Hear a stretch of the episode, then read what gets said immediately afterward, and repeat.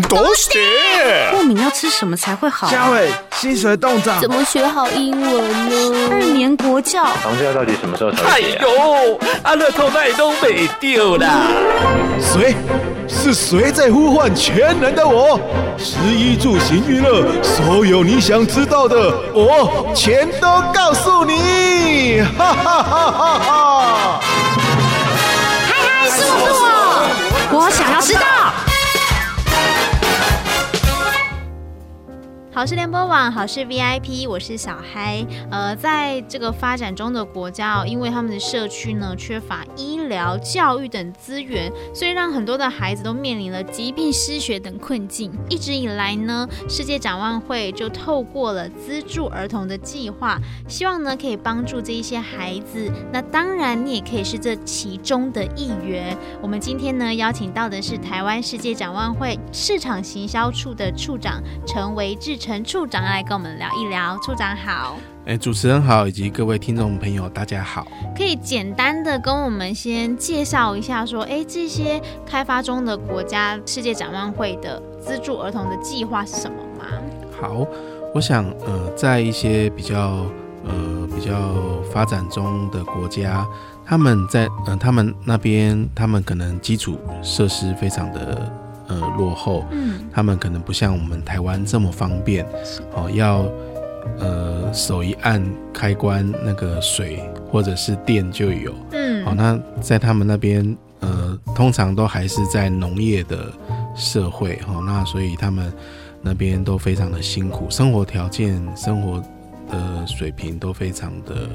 呃，跟我们台湾有很大的一个差距，好像是台湾四五十年前的，是，哎的的样貌了，嗯，哎，所以我们在那边就是有帮助这些国家、这些地区的一些民众，让他们能够透过社区发展，好，能够来帮助他们自己能够自立起来。那我们的工作通常都是长期的，大概十到十五年。好，然后我们慢慢的先组织他们，好，让他们能够自己对自己的社区事务有兴趣，然后他们有一个管理的一个机制，然后我们再慢慢的把一些资源放进去，然后让他们能够自己来学习怎么来运作，怎么来来使用这些资源，然后到十五年嗯就结束，然后我们就会。选择另外一个更有需要的地方，嗯哼，那这个社区就自立了。是，对。那这个资助儿童计划针对这些国外的小朋友，他们主要对他们的工作内容，还有有没有哪一些呃故事可以跟我们分享呢？OK，我想呃，在这些国家呃，他们其实所面临的问题比较多，多半都是生存的议题。哦，他们要怎么样健康的活下去，所以比如说像水资源的议题就很重要。嗯，我们要先解决社区有没有干净的水，好，他们有没有干净的水可以喝，好，不要有孩子因为喝了不干净的水就腹泻就死亡的这样的状况。然后再来就是营养的议题，嗯，有些国家他们可能呃粮食非常的缺乏，好，然后我们就是要辅导他们。好，然后有一些健康医疗中心，然后让他们能够，呃，透过比如说疫苗的接种，还有营养卫生的一些指导，然后让他们能够生存下来，是让他们不要因为一些容易，不要因为一些疾病，呃，就是活不过五岁。嗯，好，所以我们也会有这样的一些方案。那另外就是针对。呃，比如说教育的部分，我们也会呃跟当地来合作。比如说他们可能需要学校，哦，需要教室，需要课桌椅，那我们就会跟他们一起来计划，然后来新建这样的设施。嗯，大概是这样。然后针对家长的部分，比如说我们有一些互助的团体，比如说呃储蓄团体，好了。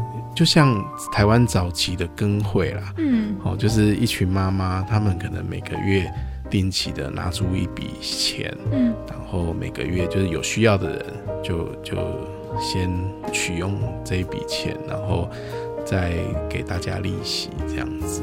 然后有了这笔钱，有些妈妈她可以做一点小生意来改善生活。哦，那有有这笔钱，有些妈妈她可能可以开一个小杂货店，哦，可以有一些生计的一些发展，好，然后来改善生活。那也有针对这些家长，比如说有一些营养方面的那个健康卫生的一些指导，比如说教他们怎么做简易的，把那个水弄干净，嗯，哦，这样的，或者是呃，怎么样制作一些葡萄糖液，哦，来补充孩子的营养，类似这样的一些方案，就是帮助他们。呃，除了直接帮助儿童，也帮助孩子。那我们也帮助啊，帮助家长，帮助家庭，帮助社区，嗯，整个让他们能够走向自立。是，刚才处长提到说，其实每一个社区都是长时间的去耕耘，有就十五年之久。那在这个这么长的时间当中，有没有几个是可以跟我们听众朋友分享的呢？Okay, 好，我分享一个。我在展望会，我资助第一个资助的儿童是在蒙古。嗯，那当年我资助他的时候是在二零零二年，那时候他才五岁，哦，那非常的小。那刚好二零零三年，我有一次机会出差去蒙古，那可是我是到乌兰巴托，我没有到他的计划区，他所居住的计划区，他所居住的地方在布尔根，距离。蒙古的首都乌兰巴托大概要坐一天一夜的火车，非常的远。嗯，那我就是有花钱请那边的工作人员把他带来乌兰巴托跟我相见欢。嗯，因为我想说我都去了那么远，那花一点钱可以跟他见面。那见了面以后就觉得，哎、欸，哇，这个这个孩子跟我还蛮有缘分的，因为我自己本身只有生一个男儿子。嗯。那我想说，哎、欸，我也想要有一个女儿，她就是我的蒙古的是，嘿，他叫齐美，就是呃他的名字。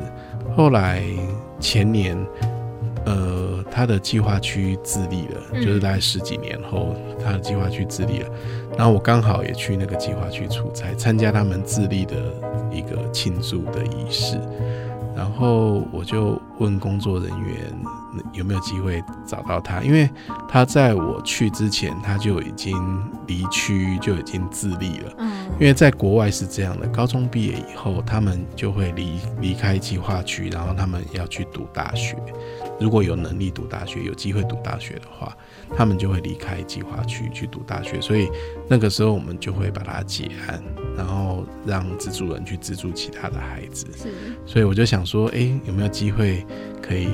见到他一面，后来工作人员说：“哎、欸，有机会，他刚好回来。”嗯，那我就想说，就跟他见面。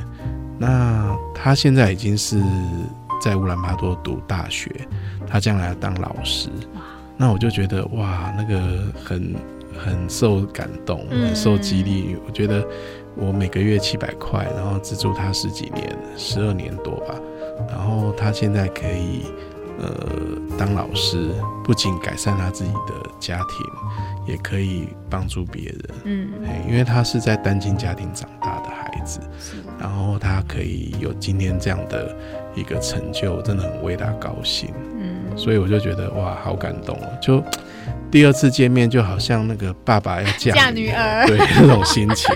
对啊，我我就觉得我今天有带照片来。哇。